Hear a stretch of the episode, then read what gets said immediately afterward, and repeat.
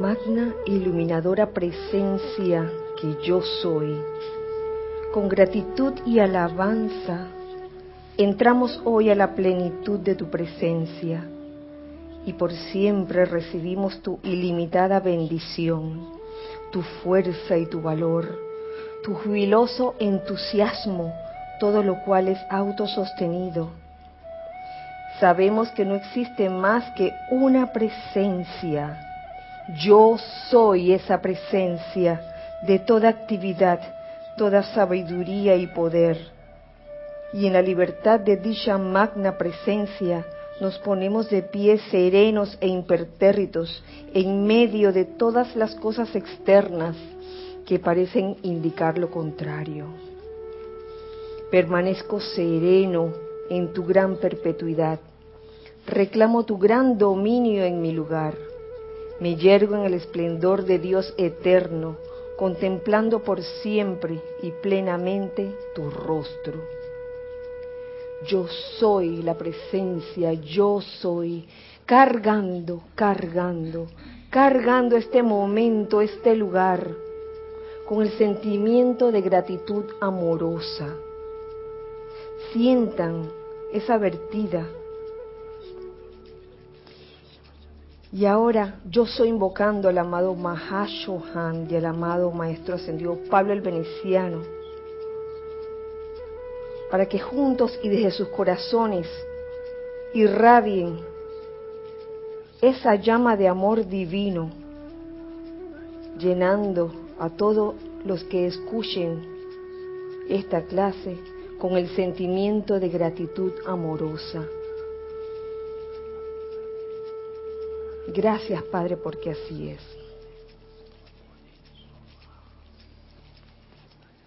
Muy buenas noches, pueden abrir los ojos. Muchas gracias.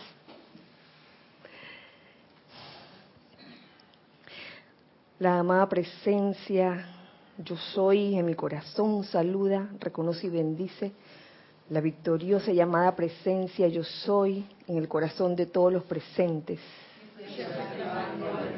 y en el corazón de todos los que escuchan también este, esta clase, los hijos del uno. Gracias, gracias. Es lo primero que se me viene a la mente eh, decirles por su presencia aquí, por tomarse el esfuerzo de venir hasta aquí y estar en este momento eh, gracias Ana Julia y gracias Cristian, quien ahora mismo están en cabina chat y cámara. Gracias también a los que están del otro lado, esos hijos del uno. Un abrazo fuerte desde Panamá. Desde aquí la sede del grupo Serapis Bay de Panamá. Y después de una larga temporada, una semana nada más, pero que para nosotros ha sido una larga temporada porque realmente he sentido como si hubiéramos estado en un viaje intergaláctico, de los cuales algunos todavía no han regresado. Como podrán ver, no todos han regresado. Estamos en eso. Estamos vaqueándolos para que regresen. Ya, por favor. Eh, Sí, y esto se ha debido a todo lo, ocurrido durante los días de Semana Santa, en esa actividad que, que llamamos este año la encerrona, y que yo no sé cómo se va a llamar el otro año, puede cambiar de nombre, pero realmente ha sido muy significativo. Gracias a los hermanos que, que vinieron que compartieron este momento con nosotros. Gracias a los hermanos que están ahora presentes escuchando este momento, este espacio, porque voy a tratar, o vamos a tratar, dependiendo si quieren participar o no, de resumir lo que ocurrió la semana pasada. Tal vez no se diga todo, todo en su plenitud, porque para eso se necesitaría una semana entera cinco días se necesitarían para hacer como eh, una bitácora de todo lo ocurrido, pero sí quiero compartir con ustedes eh, los momentos vividos y toda la enseñanza, la enseñanza que se derivó de eso y todo el sentimiento y la radiación que se generó. Eh, hubo un cambio de conciencia, porque de eso se tratan estas actividades, de hacer cambios de conciencia, de que no te quedes con lo mismo de la semana antepasada, sino Debe haber un cambio para que en verdad esta actividad haya sido efectiva. Y no es casualidad, sino causalidad que este fin de semana haya habido un doble servicio de transmisión de la llama, siendo el sábado eh, el servicio de transmisión de la llama de la resurrección. Yo creo que, que hubo resurrección y al día siguiente, pues el domingo, el servicio de transmisión de la llama de la ascensión, poder ascensional en todo momento. Y quizás un cambio que se trajo a colación para que todos eh, los presentes reflexionaran sobre eso era mm, desarrollar ese estado de conciencia de verdadero hermano y de una verdadera hermandad, que se viene diciendo de hace rato. Y se habla también de la gran hermandad blanca. Y les cuento que ustedes también pueden participar. sí, se habla tanto de la gran hermandad blanca, pero como una cosa de por allá. Yo sentí que, que en estos días de Semana Santa la hermandad blanca estuvo con nosotros y nos hicimos uno con ella. Y no sé si a plenitud pudimos eh, caer en la cuenta de lo que era ser hermano, pero yo creo que, que se logró bastante. Eso, eso requiere un cambio de conciencia, eso requiere un cambio de vino nuevo a odre nuevo vino nuevo a odre nuevo, porque puede pasar también que uno reciba una enseñanza, que es el vino nuevo, pero el odre todavía esté viejo, pues, el envase todavía esté viejo. Entonces recibir el vino nuevo en odre viejo, como que no. ¿Qué pasa cuando, cuando el vino nuevo entra en odre viejo? Se avinagra. Dice Carlos que se avinagra. Sí, entonces a la larga no, no siento que, que haya una permanencia, hay algo quizás superficial. Entonces es necesario eh, verter el vino nuevo en odre nuevo. Y para eso es necesario nacer de nuevo. Y por eso eh, una de las cosas que, que se dieron durante la semana pasada fue que se descargó un capítulo del libro La voluntad de Dios, el iniciado. Oh, la importancia de comenzar una nueva etapa, nacido de nuevo, iniciado, que significa un nuevo comienzo, Iniciado significa un nuevo comienzo, eso nos lo dice el amado Maestro Ascendido El Moria en el libro La Voluntad de Dios. Y cada uno de ustedes que ha llegado a conocer a los maestros a través de esta manera amigable de comunicación se ha convertido en un iniciado, aquellos que, que quieren conocer a los maestros, es un candidato a ser un iniciado. Ustedes han nacido de nuevo o encara un nuevo comienzo en su evolución espiritual. Es necesario nacer de nuevo. No solo nos lo dicen los maestros ascendidos, nos lo dice también Emmett Fox, cuya literatura aquí también en Serapis Bay Editores difundimos.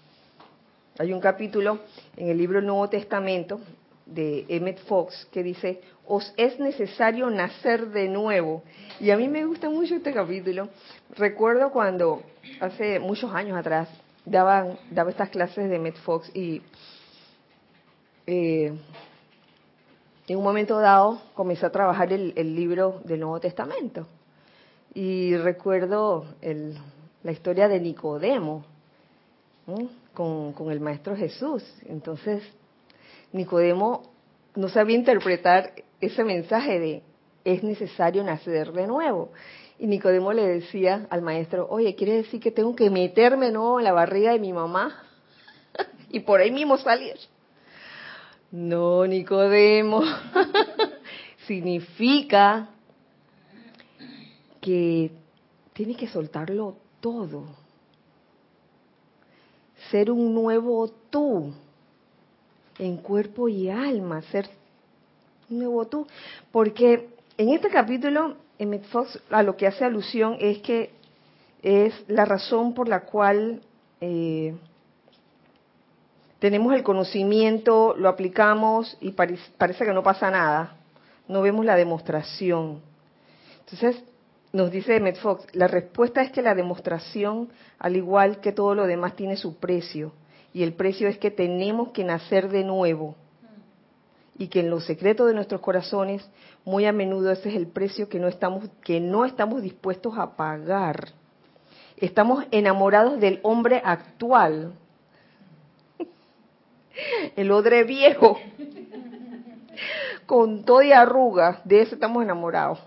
Ay, bello, bello yo o bella yo.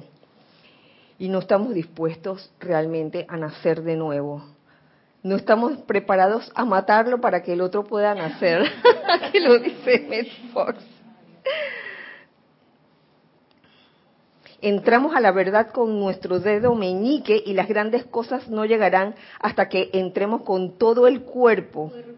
El cuerpo entero. Sí, Lorna. Me acuerdo de, un comentario de Patty durante la encerrona, donde ella hablaba de los códigos genéticos que están dentro del núcleo de la célula. Y pensaba literalmente cómo sería nacer de nuevo. Es volver a, generar esos núcleos, pero distintos esta vez. Entonces es como realmente es dejar todo atrás, porque son nuevos códigos y es un nuevo ser. Así es. Así es, Lorna. Los, los, los códigos. ¿Tú ibas a decir algo, Ramiro? Sí, que en estos días, a propósito del cambio de códigos, creo que se profundizó bastante esto que tú mencionas, de, de, concebir al prójimo y al miembro del grupo como hermano, no como compañero solamente, sino como hermano, no como rival, no como eh, competencia, eh, sino como hermano. Y eso lo vimos en, la, en las películas que, tuvimos la oportunidad de, contemplar, porque ahí se vio, quizás de manera no premeditada, cuán, cuán fructífero es realmente sentir amor fraternal por el hermano. Y eso en la Marcha de los Pingüinos, en, Moana, en, la resurrección de Cristo, en el sentido de que ese amor fraternal en verdad permite el andar permite avanzar el, alma y, o el espíritu de cada uno. Si, si uno mantiene la conciencia de, compañero, de grupo, eh, pues se queda un poco atrás y pierde la ventaja que es andar en grupo pero unidos por el amor fraternal.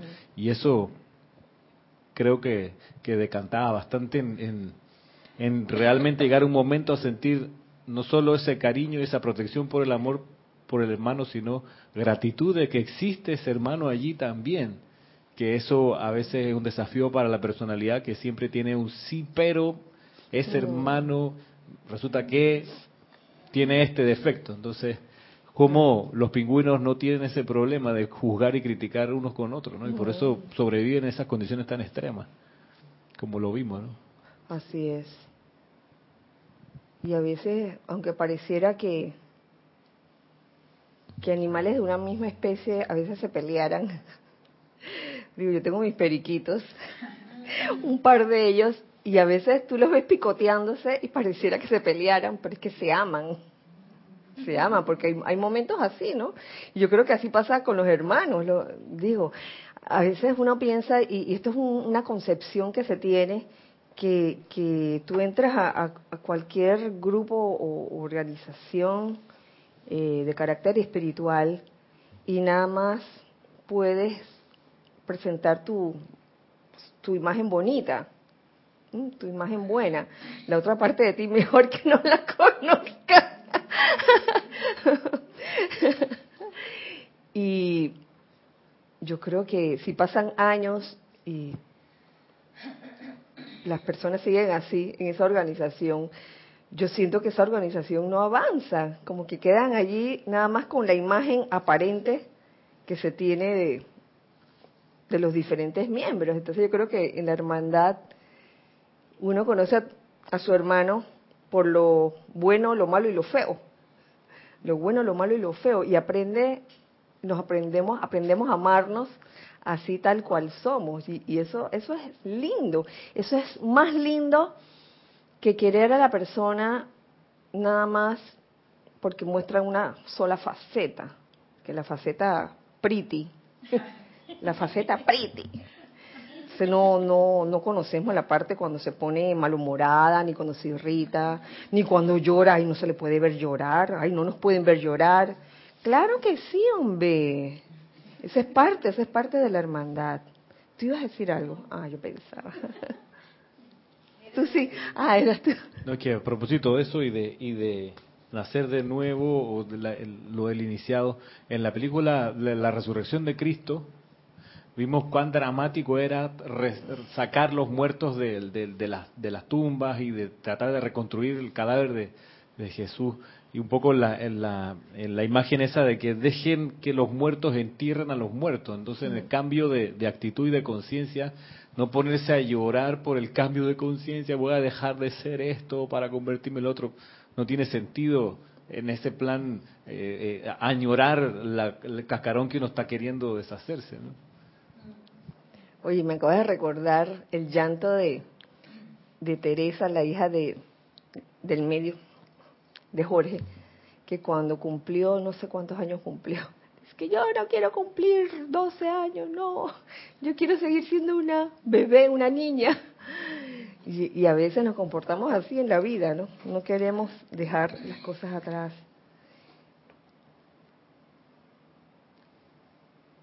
y, me, gusta cómo lo pone aquí en Fox. No es una mera limpieza primaveral del alma, es nada menos que un desmantelamiento a gran escala y una completa reconstrucción de toda la casa. Esto entraña, como dijera Pablo, morir diariamente, San Pablo. Entraña despedirse de todos los prejuicios que hemos heredado y adquirido durante toda nuestra vida. Despedirse de todos los prejuicios. Entraña amputar todas las pequeñas faltas de carácter, vanidades mezquinas, engaños menores y todas esas formas menores de egoísmo y orgullo que cristalizan nuestras coyunturas espirituales y que tan queridas nos resultan. Todo eso podrá entrañar la renuncia a lo más grande de nuestra vida presente. Pero si este es el caso, bueno, ese será el precio que pagar y punto. Si no estás dispuesto a pagar este precio, no hay problema, pero no debes esperar recibir de la ley más de lo que pagas. Un dedo meñique en la verdad está bien, pero solo puede producir un resultado de dedo meñique.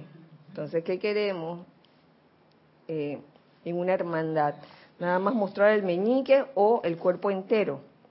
Para una demostración de cuerpo entero, el cuerpo entero tiene que estar lleno de luz. Os es necesario nacer de nuevo, nos dice Emmett Fox.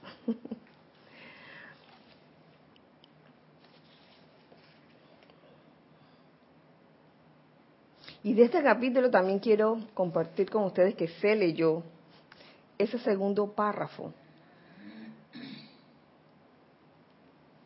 Eh, sobre el iniciado.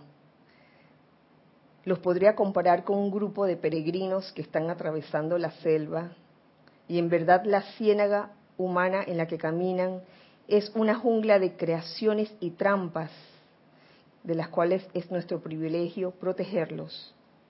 Cuando un miembro del grupo es acorralado por animales salvajes de su propia creación pasada o la de otros, es apropiado que se queden allí parados comentando acerca del problema del otro. ¿Es apropiado? No. Deben pararse como uno y apresurarse a darle asistencia y liberarlo. ¿Acaso no sería lo mínimo que harían el uno por el otro? Y es que a mí se me ocurren dos consideraciones con respecto a esto que les acabo de leer. Por una, una es mm, cuando vemos a nuestro hermano en peligro o cuando vemos a nuestro hermano en apuros. Eh, lo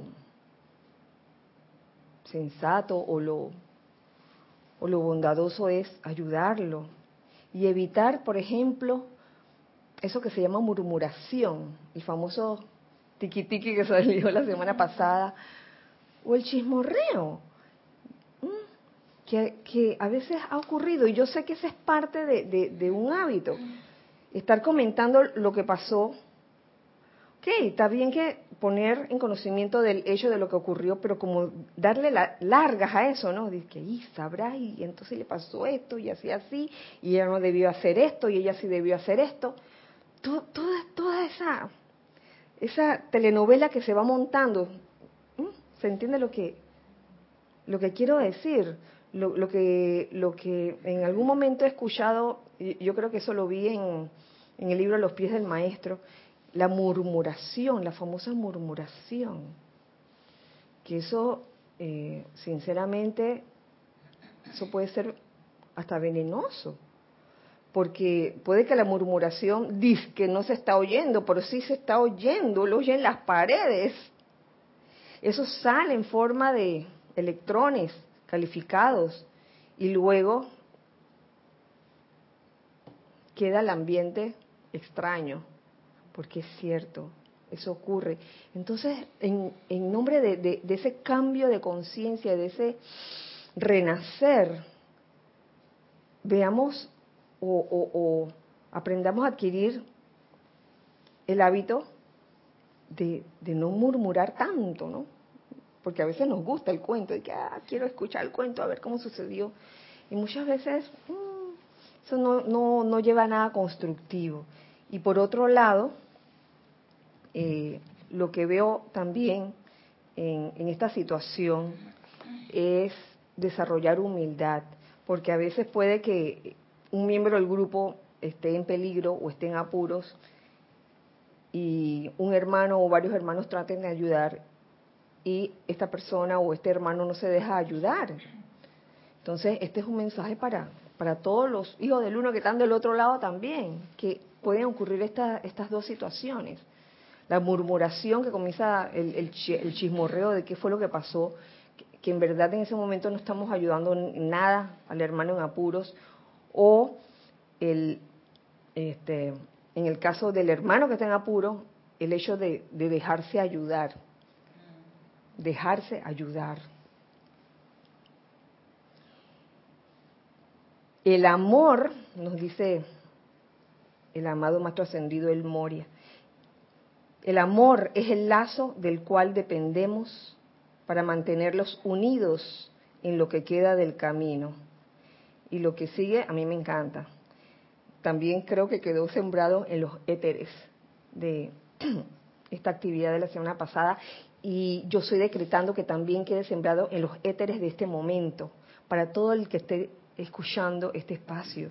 Dice así, quiéranse cultiven y protejan el amor de uno por el otro, ya que Jesús no habló en vano cuando dijo con toda la intensidad de su espíritu, ámense los unos a los otros. Hoy lo repito, quiéranse, cultiven y protejan el amor de uno por el otro. Eso es parte de la hermandad. Qué cosa tan bella, tan sencilla de decir, pero bella. Eh, quererse, cultivar y proteger el amor de uno por el otro. Se puede lograr de muchas maneras. Eh, y yo creo que se nos dan oportunidades para eso.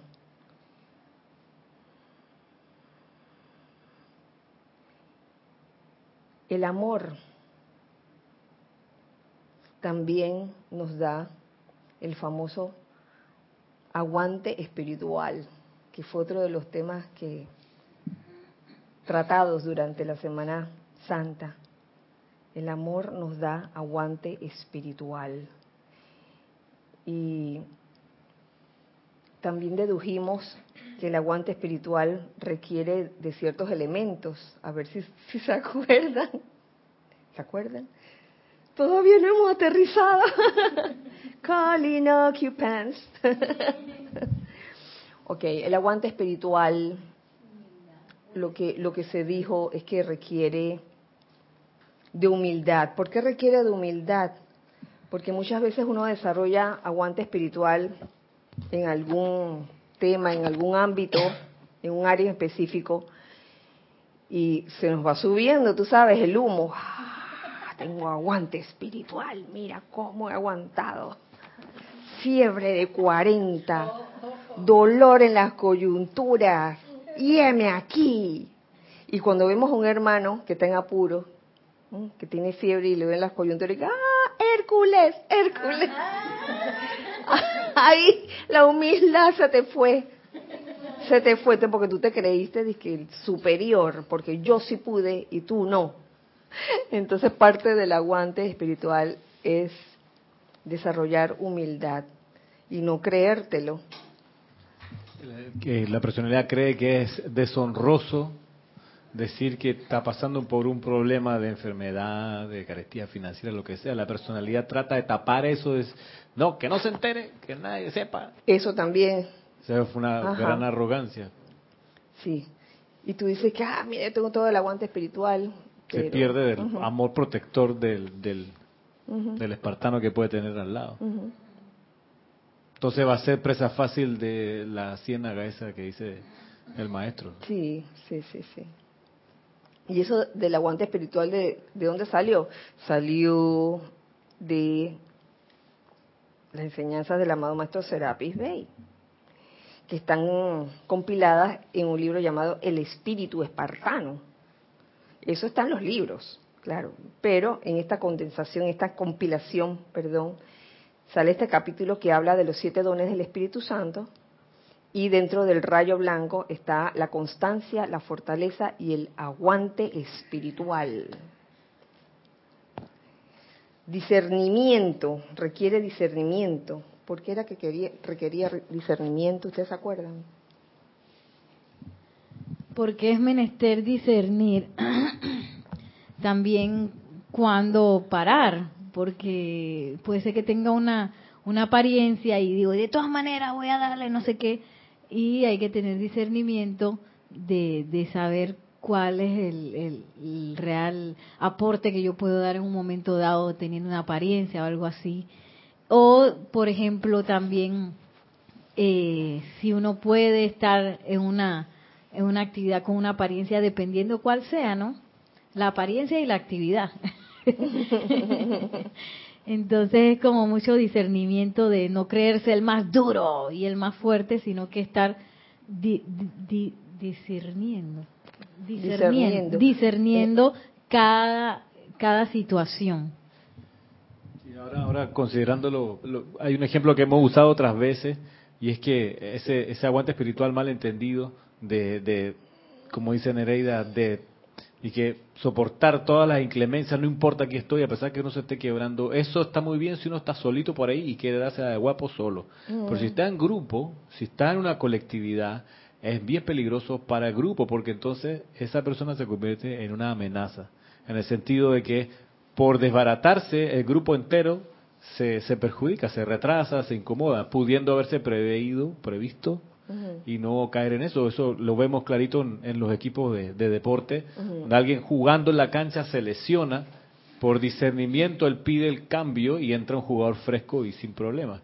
Pero si de terco, ya no es aguante espiritual, de terquedad, no, yo me quedo aquí y se empieza realmente a lesionar terrible, entonces el equipo entero es el que se frustra. en su objetivo. Entonces es un, es un asunto de arrogancia y de, falta de, discernimiento, mal entender el aguante espiritual, que no va por ahí. Mm. Me recuerda también el deporte de alpinismo o montañismo, donde uno de los alpinistas o montañistas, quizás por no revelarle a los demás que se siente débil o no se siente bien, quiere seguir y de en medio camino se desmaya y jala a todos los demás. Sí, también pudiera pasar. También se mencionó que el aguante espiritual requiere amor, honestidad, claro que sí. Saber si realmente puedes hacerlo o no, realizar tal o cual actividad. A veces uno se quiere hacer el valiente, por no ser honesto. Y hablando de honestidad, precisamente el maestro ascendido San Germain mencionaba, eh, comparaba el ser hermano con el ser amigo. El hermano es un verdadero amigo y una de las cosas principales de la verdadera amistad es la absoluta honestidad. Oye, ¿sabes qué? No me siento bien. Me está pasando esto. Mm. ¿Qué? Eso se entiende requiere amor, honestidad, paciencia, tolerancia y comprensión para el que no tiene el aguante espiritual en un momento dado, sin hacer componendas. y precisamente hoy, hoy me, me enviaron un video donde aparecía un señor español hablando de, este, haciendo alusión a una parte de de El Quijote de la Mancha, donde el Quijote le hablaba a Sancho Panza y le, le hablaba de, de ser un humilde virtuoso más que un pecador soberbio. ser un humilde virtuoso más que pecador soberbio, por un lado. Y eso me llamó la atención.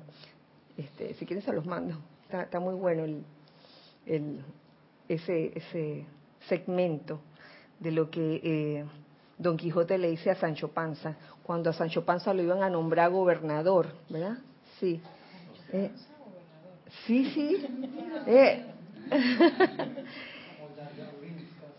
sí.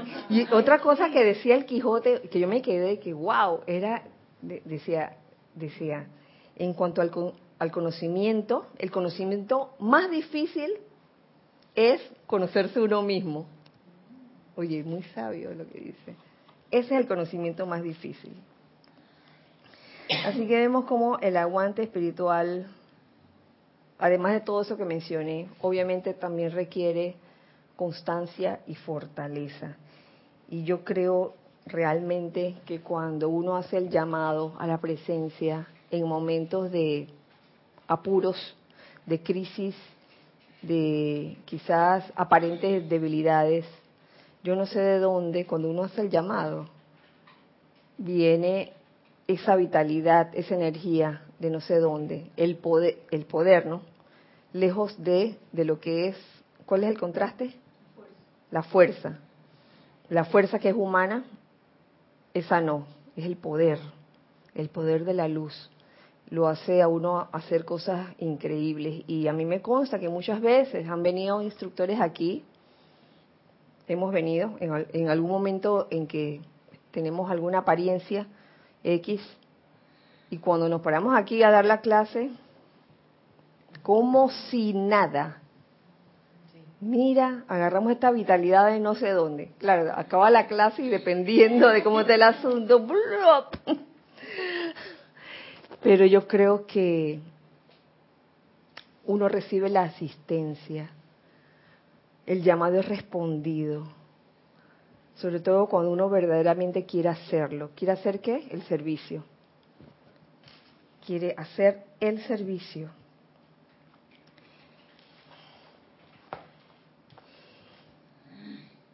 Por otro lado, eh, con el tema del aguante espiritual, se me viene también a la conciencia el sentimiento de soledad que a veces podemos tener. Y hoy se me ocurrió, deduje, aunque, aunque lo sabía, pero lo puse así en palabras, oye, después de todo, yo sé que a veces hay personas, estén dentro de la enseñanza o no, que pueden estar sintiendo soledad. Y por experiencia y vivencia, yo les digo, la soledad no se, no se combate teniendo mucha gente a tu alrededor. Y cuidado que te sientes más solo con eso. Yo creo que el sentimiento de soledad, la mejor forma de solucionar o de combatir ese sentimiento de soledad es aprendiendo a estar con uno mismo. Amándose uno mismo también. Amar la llama dentro de uno. Que puede, no, podría sonar en un momento dado, podría sonar como algo abstracto, pero no lo es. Cuando uno realmente se ama, la soledad desaparece. Y ya uno no es feliz ni deja de sentirse solo porque tiene a alguien al lado. No, eso es independiente. Uno tiene a alguien al lado porque, bueno, de repente en el camino se encontraron y decidieron caminar juntos el sendero, la vida, decidieron crecer juntos, pero uno no está con alguien de que para sentirse, para no sentirse solo. Muchas veces uno puede procurar tener a alguien de que, ah, para no sentirme solo, unos pericos, un perrito. Pero eso en verdad no es la fórmula para no sentirse solo. Y, lo relaciono mucho con el aguante espiritual, porque a veces uno dice, ah, estoy solo, nadie me quiere.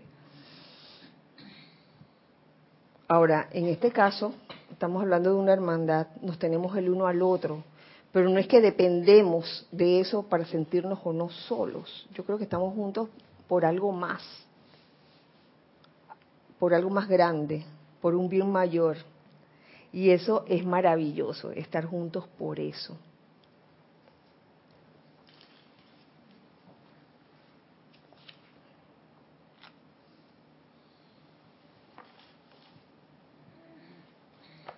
Una cosa que también quería compartir con ustedes y que tal vez no se habló, se quedó por fuera, pero hubiera querido también compartirlo, no hubo tiempo, es el hecho de,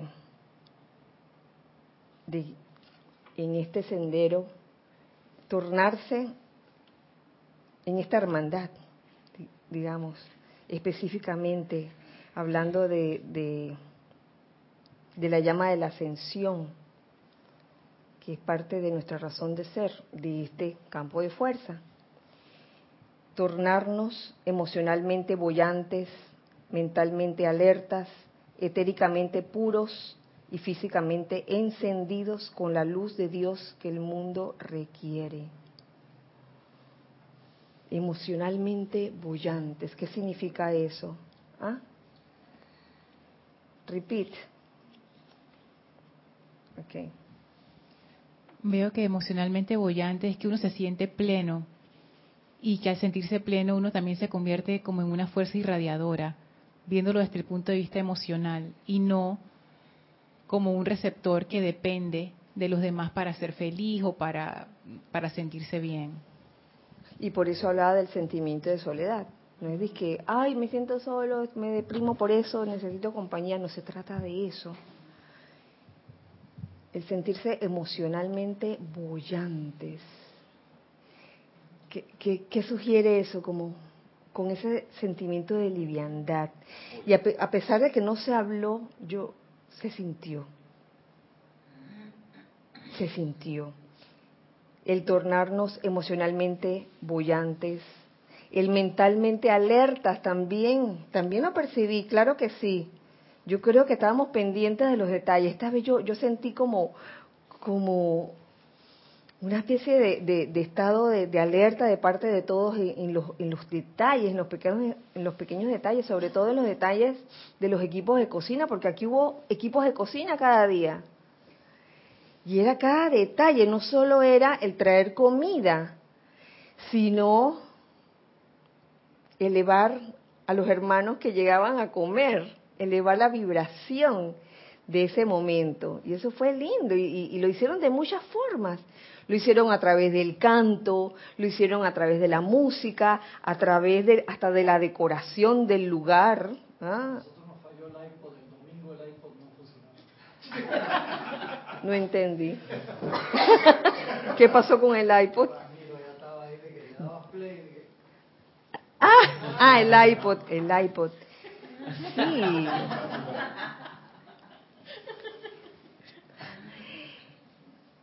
Etéricamente puros y físicamente encendidos, físicamente encendidos. Yo creo que allí hubo gran evidencia de eso, sobre todo aquel sábado. si usted quiere saber más al respecto, venga la semana del peregrino en junio. sí, entonces el, el, estar mentalmente alertas es poner atención en esos detalles visuales, hasta, hasta con una cortina, unas flores, qué cosa más linda auditivo. Queremos la cortina de nuevo. sí, todos esos detalles, todos esos detalles para elevar la vibración. Y eso también es hermoso.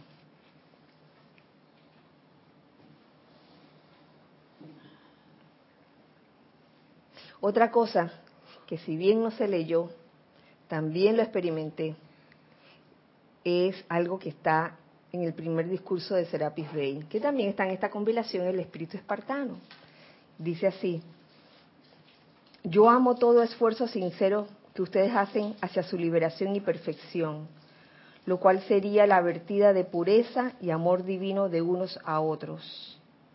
¿Acaso no saben, amados hijos de la luz, que sin el llamado consciente a esta presencia y sin la descarga de su poder de amor divino, ustedes carecen de la verdadera felicidad. Oh, ¿qué es lo que te va a hacer feliz? Ese llamado a la presencia y la descarga del amor divino. Su llamado a la presencia es la descarga de amor, sabiduría y poder en acción equilibrada, llamado a la presencia.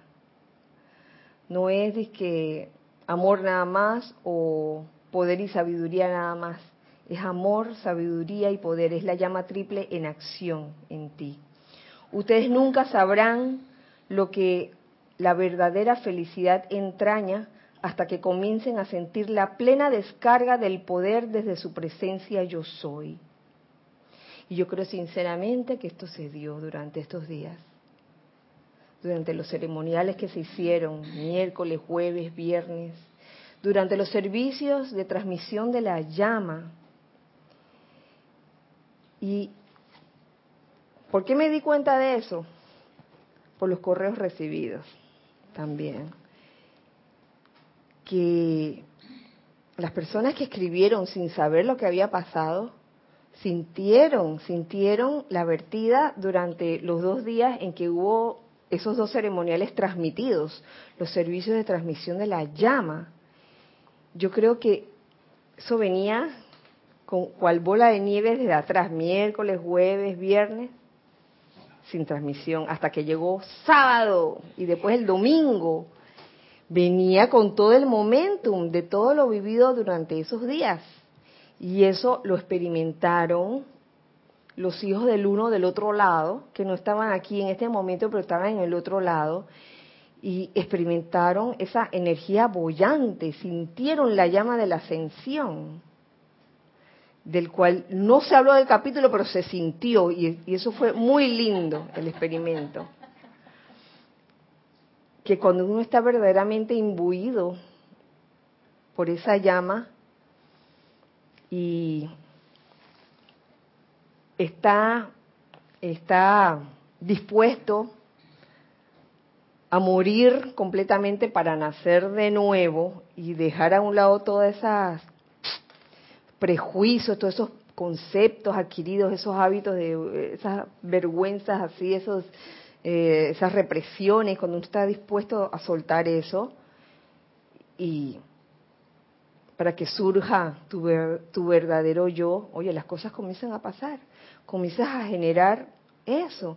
Y lejos de estar hablando de la llama, comienzas a hacer esa llama en acción constante, irradiando a tu hermano, no importa quién sea tu hermano en ese entonces, que puede ser alguien de aquí, cuando estamos aquí, puede ser alguien afuera en la calle, cuando está fuera de la calle, y la gente se da cuenta de eso. Y ustedes, hermanos, que en este momento me escuchan, nos escuchan, en este momento yo soy la presencia, yo soy, y yo soy esa llama de la ascensión, vertiendo esa radiación por todos los cables de la Internet, que sientan realmente esa energía bollante. ¿Tenemos algo en chat? Un comentario de Arraxa Sandino de Nicaragua. Bendiciones a todos. ¡Ay, Arraxa, bendiciones! sí, Kira, ese chocolate del sábado con especias andinas nos tuvo prendidos y cantando por media hora o más. Qué felices momentos para evocar. Gracias a ti y a todos los que participaron en esta encerrona. Oye, estuvimos cantando como por media hora o más. Y los dedos, para ver los dedos, Ramiro, a mí muestra los dedos aquí, ponlos aquí cerca. Óyeme, ese es un ejemplo de aguante espiritual. ¿Y saben por qué? Porque lo estábamos haciendo con gozo, lo estábamos haciendo alegre y voluntariamente. El que no quería cantar no tenía que cantar. El que no quería estar ahí no, no tenía que estar ahí, no importa los que estaban ahí en ese momento estaban viviendo el momento y no de que voy a tener que cantar, ay, qué tedioso, nada de tedioso. Yo creo que fue un momento Kodak. fue un momento Kodak, elevador. Así que doy gracias a todos, todas esas ideas, todas esas iniciativas que se dieron eh, a esa iniciativa de estar cantando, a, esa iniciativa de, meternos ese chocolate extraño que daba ciertos efectos. Si quieren probar el chocolate, vengan a la Semana del Peregrino. Uy, yo estoy ofreciendo cosas que yo no sé si, si se van a dar o no. Yo quiero probar el chocolate, ahora me voy a escribir. Ustedes dijeron y la cosa también. Sí, todo, todo, todo lo que se dio realmente fue elevador. Que si hubo momentos así difíciles, claro que sí los hubo como siempre, como, como eso es parte de la vida, pero hasta eso se vive y se vive plenamente. Gracias Padre por esta hermandad, gracias Padre, de veras, de veras lo digo de todo corazón. Gracias a Raxa y los que nos estén escuchando en estos momentos, que hayan estado aquí, ahora están allá. Gracias hermanos que están del otro lado también por, por sentarse a, escuchar nuestras ocurrencias también. Y gracias a ustedes también, por supuesto, por haber participado en esta actividad. Yo creo que hasta aquí llega la clase de hoy. Eh, mientras esperamos a los que aterricen todavía de, este viaje de este viaje intergaláctico. Deseando que la magnitud poderosa presencia yo soy el amado Mahashohan el amado maestro ascendido Pablo Veneciano viertan viertan su radiación de gratitud amorosa y que ésta permanezca en los éteres de este lugar, permanezca en los corazones también de quienes escuchan esta clase. Que así sea y así es. Gracias, Padre. Gracias, Padre. Bueno, entonces nos vemos la semana entrante a la misma hora por el mismo canal. Gracias a todos. Dios le bendice y recuerden que somos uno para todos. Y todos para uno. Gracias.